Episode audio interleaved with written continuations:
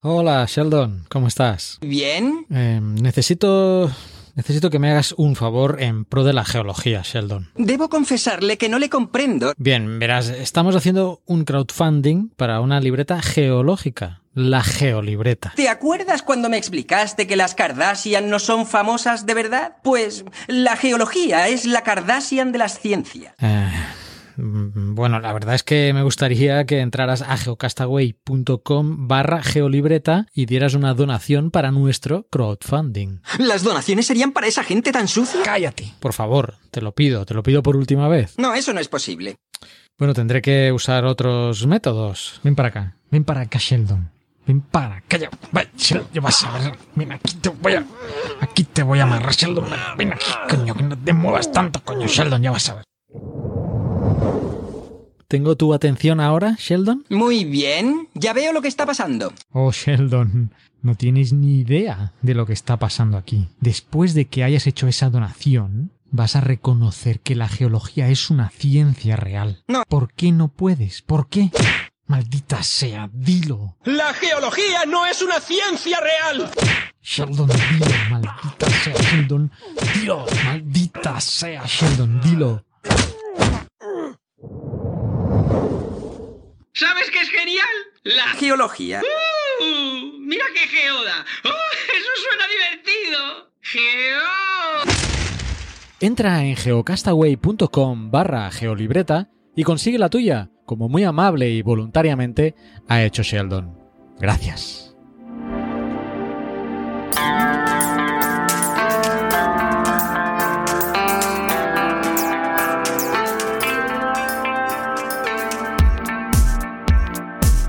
Bueno, acabáis de oír la cuña, ¿eh?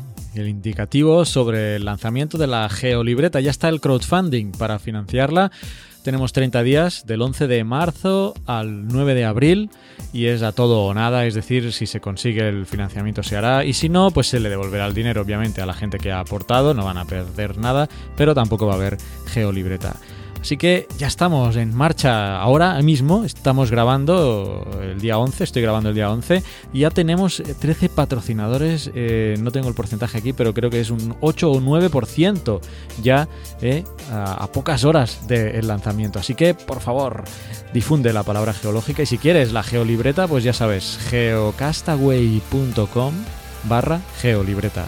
Y nada, y ahora va a tocar un mes de dar la tabarra mucho con la geolibreta, pero ahora os dejo con el programa semanal.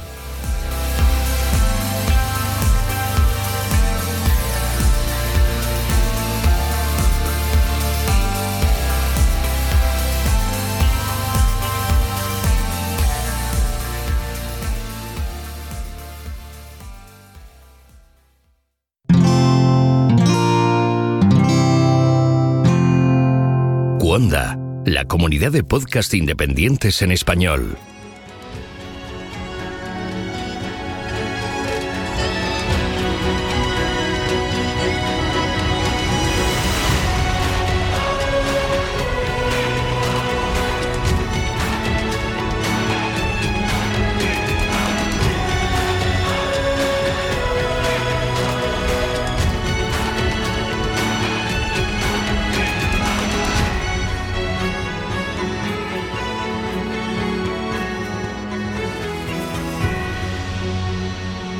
Bienvenido a GeoCastaway.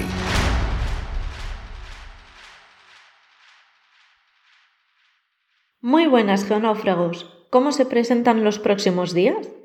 Espero que llenos de geología. Hoy os quiero comentar varios eventos geológicos a los que podéis asistir próximamente.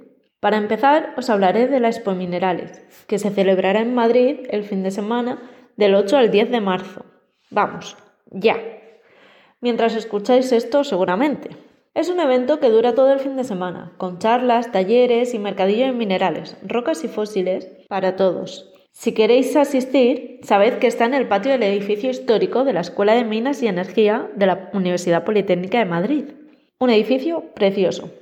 Ahí, en Ríos Rosas. De paso, podréis disfrutar del entorno, del edificio y del Museo Geominero, que está justamente al lado. Otro evento interesante es la Feria de Minerales y Fósiles que se celebra todos los años en La Unión, Murcia. Este año será la vigésimo tercera y tendrá lugar entre el 18 y el 20 de abril, de jueves santo a sábado santo, en el antiguo mercado público. Además, este año podéis disfrutar, si vais, de recreaciones de fósiles. Va a ser estupendo. Además, hoy os quería hablar de minerales de wolframio. ¿Por qué? Pues para seguir con el año internacional de la tabla periódica, relacionado además con nuestra temática. Este elemento, con número atómico 74, fue descubierto por unos españoles, los hermanos Eluyar. Seguramente habréis visto el anuncio de los sellos especiales que ha lanzado Correos con este motivo. Pues ahí también está el wolframio. Pues bien, fue descubierto en 1783, cuando Juan José y Fausto encontraron un ácido a partir de la wolframita, y a partir de él aislaron el wolframio con carbón vegetal. Es decir, que el wolframio, la IUPAC, la Unión Internacional de Química Pura y Aplicada, le cambió el nombre a el nombre de tungsteno en 2005 pasando a utilizar la denominación sueca que se traduciría como piedra pesada. Pero he de indicar que los organismos españoles no han aceptado este cambio y siguen usando la palabra wolframio. Bien, la principal mena de wolframio es la wolframita. Este mineral es difícil de encontrar. Algunos de sus yacimientos eh, más famosos están en China, porque contienen un 75% de las reservas mundiales de este elemento. Pero también hay yacimientos en Libia, Bolivia, Estados Unidos y otros países. Esto es debido a que suele aparecer ligado a otros minerales como fluorita, molibdenita, topacio, turmalina, que es una asociación poco común. Suele aparecer en áreas magmáticas con rocas de tipo granítico o pegmatítico, o en yacimientos hidrotermales o neumatolíticos. En España, lo más cerca que podemos verlos son en la zona de La Coruña o en Córdoba. La wolframita se presenta como cristales oscuros, negros y con brillo metálico. Su raya en porcelana es marrón, casi rojiza, y tiene una dureza de 4 en la escala de Mohs, más o menos como la fluorita, que se raya con un cuchillo. Suele aparecer formando agregados masivos, de tipo granular o fibroso, y con hábito prismático o tabular. Incluso se ven estrías en las caras de esos prismas. Su nombre deriva del alemán antiguo, algo poco común, porque siempre solemos ver que vienen del latín o del griego. Y en este caso vendría a significar algo así como espuma de lobo, aunque no está claro el origen del nombre ni qué significaba este nombre para, para los que se lo pusieron. Bien, como hemos dicho, de ella se extrae el wolframio, un elemento muy utilizado en filamentos de luces, bueno, ya hace algunos años. Para obtener el elemento químico se mezcla la wolframita con un ácido clorhídrico. De esta forma se produce una reducción que da lugar al wolframio. Espero que todo esto os haya resultado muy interesante, sobre todo el cambio de nombre que, que la Unión de Químicos decidió para este elemento y hayáis aprendido algo nuevo. Si es así, por favor, dejadnos un comentario y comentadnos todo al respecto. Y os vemos en el. Nos hallamos, mejor dicho, en el próximo post. Hasta la próxima, geonáufragos.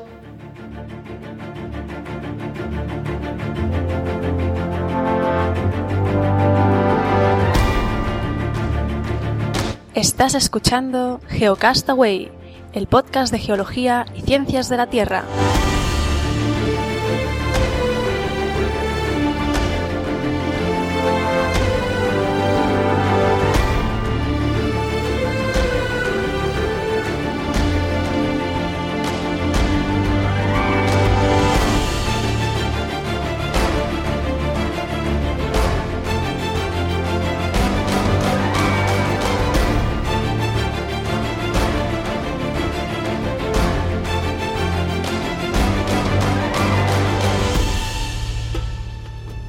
Hola, queridas y queridos oyentes. Mi sección de este mes va a ser cortita porque últimamente estoy dedicado casi por completo a preparar los proyectos docente-investigador que tengo que presentar para optar a una plaza de profesor titular de mi universidad, la Complutense. Por fin, después de haber conseguido hace varios años la habilitación de la NECA para ser titular. El feliz acontecimiento tendrá lugar el próximo 29 de marzo. Digo feliz porque por suerte solo me presento yo. Bueno, pero vamos a lo que vamos. En esta ocasión os quería recomendar un libro que ha sido recientemente publicado por la editorial de la Universidad Complutense, titulado Pequeña Guía de Minerales Inexistentes, escrito por Carlos Pina y Carlos Pimentel. El primero es compañero de mi nuevo departamento de Mineralogía y Petrología, y el segundo fue su doctorando, y actualmente es profesor de la Universidad Internacional de La Rioja. El libro se puso a la venta el pasado mes y lo podréis encontrar en vuestra librería favorita y si no lo tienen, seguro que no tardan nada en conseguiroslo. Si sois de comprar por internet, lo tenéis en la web de Ediciones Complutense y, como no, en Amazon. Si sois de ebook, lo tenéis por tan solo 3 euros, pero si como yo necesitáis un soporte tradicional, la versión en papel cuesta 10 euros. Se trata de un libro corto, como ya sugiere el título, de menos de 100 páginas, y que resulta muy entretenido de leer. De hecho, yo me lo leí del tirón. En él se describen 16 minerales sacados de libros, series de ciencia ficción, cómics, películas y videojuegos. Como decía alguien por Twitter, es puro alimento para vuestro yo geofriki. Para cada mineral imaginario se detalla su origen, es decir, dónde aparece, su composición química y estructura, si se conocen, las propiedades y aplicaciones que tiene, y finalmente se compara con materiales reales que pudieran tener propiedades parecidas. Una frase memorable de este último apartado, referido al octirón, dice así. El octirón es un mineral mágico, por lo que no tiene análogos en el mundo real. Recordamos que no existe la magia y que los minerales no tienen propiedades mágicas ni curativas. Esto por si todavía no lo sabíais. A pesar de esta contundente afirmación, me comentaba Carlos Pina un día por el pasillo de la facultad que habían recibido bastantes invitaciones de ciertos programas de misterio para presentar el libro y discutir estos temas. Afortunadamente, Carlos es bastante sensato y ha declinado amablemente participar en dichos debates. La presentación del libro tuvo lugar el pasado día 6 de marzo en el Salón de Actos de la Facultad de Ciencias Geológicas de la Complutense, y en ella participaron nuestra decana, Lorena Ortega, Antonio López Fonseca, que es director de Ediciones Complutense, Ana Cabeza, directora de nuestra biblioteca, la escritora Mercedes Cebrián y los autores. Si os la perdiste y si queréis verla, os dejo el enlace en la web de Geocastaway. Yo os voy a resumir los mejores momentos. Presentó el acto Lorena, que destacó la cantidad de gente que vino a la presentación. Antonio López comentó que Ediciones Complutense tiene dos años, en los que han publicado ya bastantes libros escritos por profesores de la universidad, tanto de investigación como de docencia y divulgación. De hecho, uno de los primeros libros que publicaron fue una reedición de La gran aventura del cristal, de José Luis Amorós, catedrático de cristalografía que da nombre a nuestra biblioteca. También nos adelantó que en breve saldrá otro libro dedicado a la temática geológica. La verdad es que, teniendo en cuenta la escasez de editoriales que se atreven a publicar libros de geología en España, es de agradecer su interés. Esta situación contrasta con la de otros países, como Francia, donde, por ejemplo, la editorial Dunod tiene un catálogo de decenas de libros de gran calidad sobre geología. Os dejo también el enlace en la web de Geocastaway. Pero volvamos a la presentación, que me desvío del tema. Luego habló Ana Cabeza, que nos contó la estrecha colaboración que mantuvieron los autores y ella durante todo el proceso de creación y edición del libro, y nos habló de la exposición que está teniendo lugar en la biblioteca relacionada con los minerales en el mundo de la ciencia ficción. Esta exposición estará abierta hasta finales de este mes de marzo y os recomiendo que os paséis por la facultad a verla. Después de Ana le tocó el turno a Carlos Pina, que nos contó que la idea surgió de la pregunta de un alumno en clase que, después de estar todo el curso hablando de cristalografía y mineralogía, le preguntó sobre la kriptonita y, después de meditar durante un tiempo, decidió pedir la colaboración de su doctorando, Carlos Pimentel, para unar la ciencia ficción con la mineralogía, ya que existen bastantes ejemplos. Luego habló Carlos Pimentel, que justificó la presencia de únicamente 16 minerales. Que por cierto, unos días antes, Mario me preguntaba por Twitter si estaba el tilium, un mineral que aparece en la serie Battlestar Galactica. Y a esto Carlos Pimentel nos contó que efectivamente, si te pones en serio a investigar, los autores de ciencia ficción inventan minerales como churros, pero les dan un poder y ya, no entran en muchos detalles que puedan ayudar a su caracterización. Así que sí, tú los puedes nombrar, pero no dan nada de juego. Otras ausencias notables, comentadas por Carlos, serían las gemas del universo de los Vengadores, el Amazonium de la Mujer Maravilla, los minerales que aparecen en el videojuego StarCraft, los que aparecen en la serie Doctor Who y el Uru del martillo de Thor. En fin, citó varios ejemplos de minerales en los que sus creadores no se esforzaron demasiado y sobre los que no existe demasiada información. Para ilustrar esta dejadez de los creadores de minerales imaginarios, pues creó en un momento su propio mineral, la complutensita, mineral que si te expones a su radiación consigue que apruebes todas las materias. El abismo que existe entre los escritores y la ciencia fue destacado por Mercedes Cebrián, que nos comentó que la fase de documentación para escribir una novela era importantísima y que la divulgación jugaba un importante papel en este sentido. Al final de su intervención contó que había participado como editora en un libro en el que aparecía un mineral llamado ecoral y puso a prueba a los autores para que le ayudasen a descubrir un análogo. Bueno, la verdad es que Mercedes contó muchas cosas más y os invito a que veáis su intervención en YouTube. En definitiva, tanto si queréis hacer un regalo a una colega geóloga como si lo queréis para vosotros, este pequeño gran libro es una muy buena opción que además te abre las puertas a conocer universos de ficción que tal vez no conocías. Espero que sea un bestseller y que los autores se animen a hacer una segunda parte. Y hablando de partes, por mi parte, nada más. Solo recordaros que la geolibreta ya está aquí y que, aunque ya estoy un poco harto de que me secuestren mi cuenta de Twitter, tenéis que seguir la etiqueta de Geotabla19, con los hilos que estamos haciendo sobre los elementos químicos y la geología, para conmemorar el Año Internacional de la Tabla Periódica. Y por supuesto que nos pongáis una reseña en iTunes, que así nos escuchará más gente. Nada más por hoy, nos seguimos escuchando el mes que viene. Envíanos tus comentarios, preguntas o sugerencias a geocastaway.gmail.com. Puedes escribirnos en nuestra web geocastaway.com. Búscanos en Facebook y en Twitter.